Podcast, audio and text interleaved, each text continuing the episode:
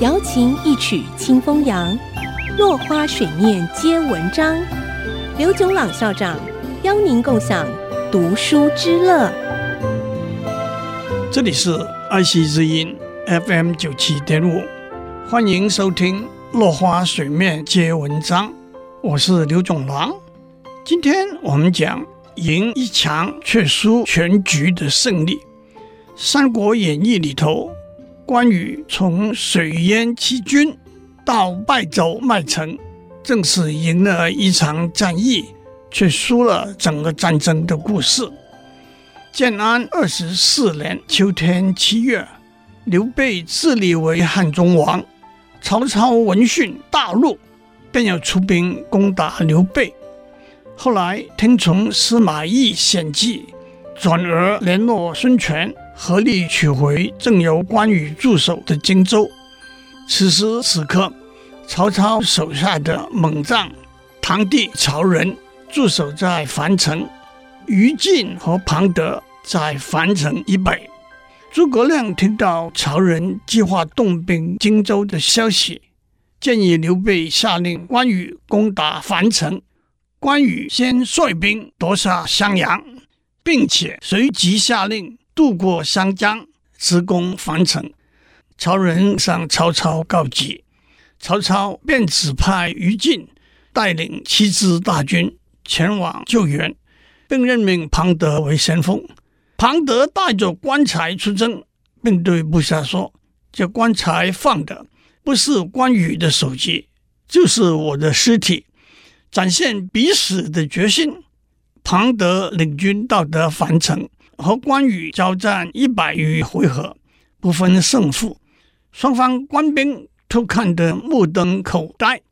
第二天再战五十余回合，庞德夺回战马，脱刀而走，趁机放一冷箭，射中关羽左背。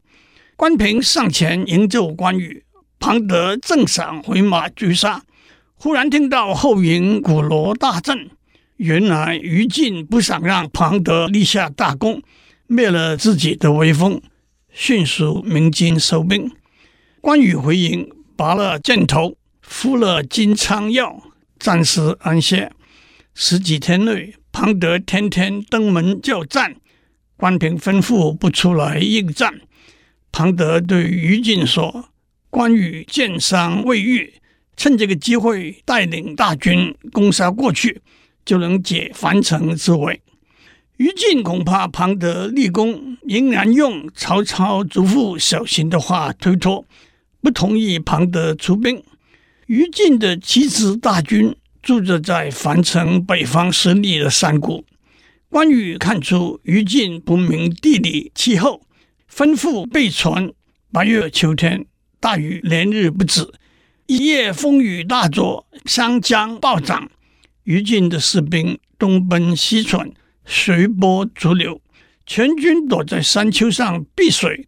天亮的时候，关羽带着将领士兵乘大船而来，将于禁和庞德双双活捉生擒。于禁跪地投降，庞德则临死不降。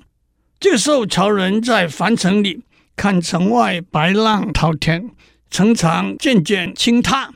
竟想弃城逃命，手下一位谋士说：“十日内水自然回退。”曹仁才留下守城。这就是关羽水淹七军的故事。今天先讲到这里，下次我们继续谈赢一场却输全局的胜利。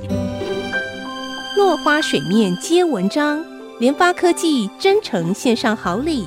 给每一颗跃动的智慧心灵。